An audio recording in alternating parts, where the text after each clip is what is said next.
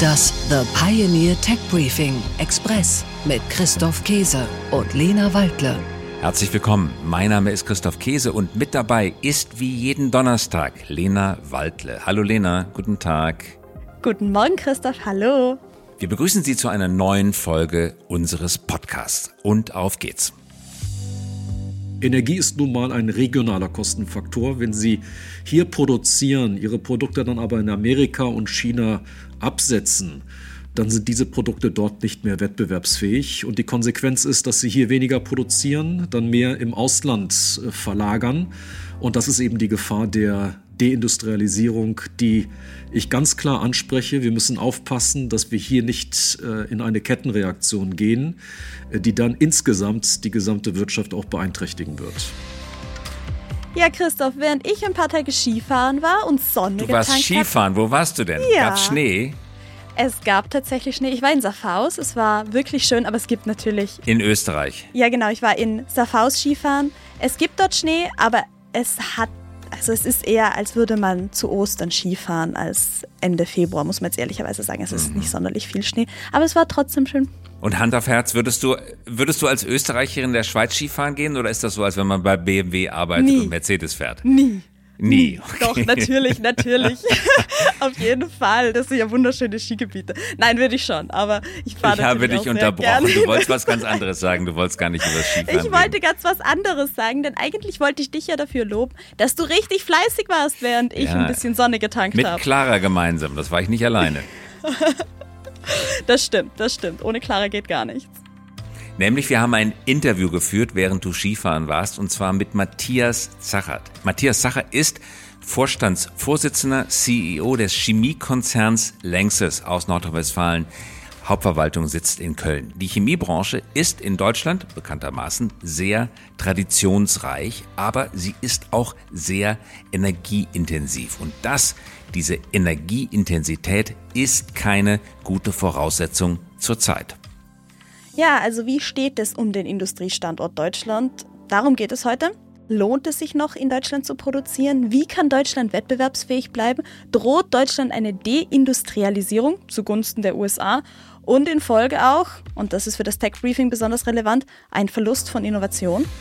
Und darüber und manche andere Themen habe ich mit Matthias Zachert gesprochen. Wie geht Langsys mit der aktuellen Situation um? Und anders als andere Chefs von Unternehmen wird Matthias Zachert sehr deutlich. Er spricht eine sehr klare Sprache. Kommt die neue Deutschlandgeschwindigkeit, kommt das neue Deutschland-Tempo, wie Bundeskanzler Olaf Scholz nicht müde wird zu versprechen, Kommt dieses Tempo wirklich bei den Unternehmen an oder gerade eben nicht? Manches kommt an, aber das Allermeiste nicht. Matthias Zachert sagt das sehr deutlich in aller gebotenen Klarheit.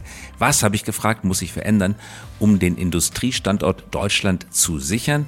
Und was passiert, wenn genau das nicht gelingt? Und das, Lena, was Matthias Zachert zu berichten hatte, war wirklich besorgniserregend. Und dazu gleich mehr nach den Nachrichten der Woche. Tech Briefing. Nachrichten aus der Welt der Big Tech.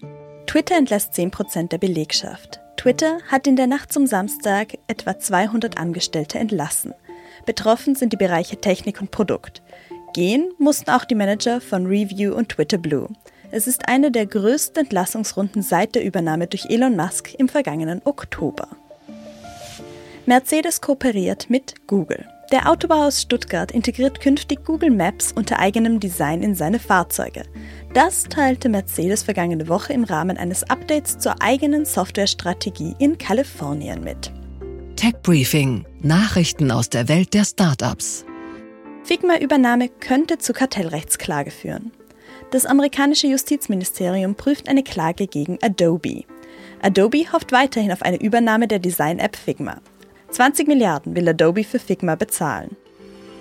Sono Motors scheitert an seinem Solarauto. Das Münchner Startup Sono warb vergeblich um 100 Millionen Euro für den Bau einer Vorserie des E-Autos Sion. Das Projekt wird nun eingestellt. 300 Mitarbeitende müssen gehen.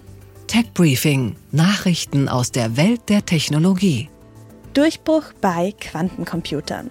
Google hat es eigenen Angaben nach geschafft, die Fehleranfälligkeit trotz zunehmender Leistung bei Quantencomputern zu reduzieren. Das gab CEO Sundar Pichai persönlich in einem Blogbeitrag bekannt.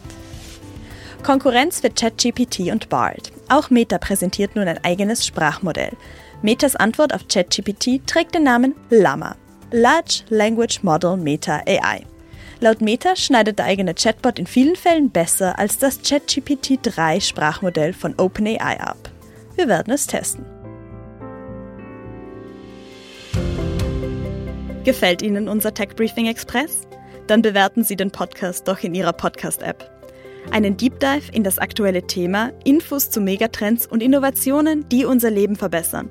Das hören und lesen Sie mit einer Pioneer-Mitgliedschaft. Kommen Sie an Bord und bleiben Sie immer top informiert und der Technik einen Schritt voraus. Alle Infos und Links finden Sie in den Show Notes und auf www.thepioneer.de. Herzliche Grüße und einen guten Start in den Tag und dann morgen auch in das Wochenende. Das wünschen Christoph Käse und Lena Waldle. Liebe Grüße und bis nächste Woche. Bis nächste Woche. Tschüss. Das The Pioneer Tech Briefing Express mit Christoph Käse und Lena Waldle.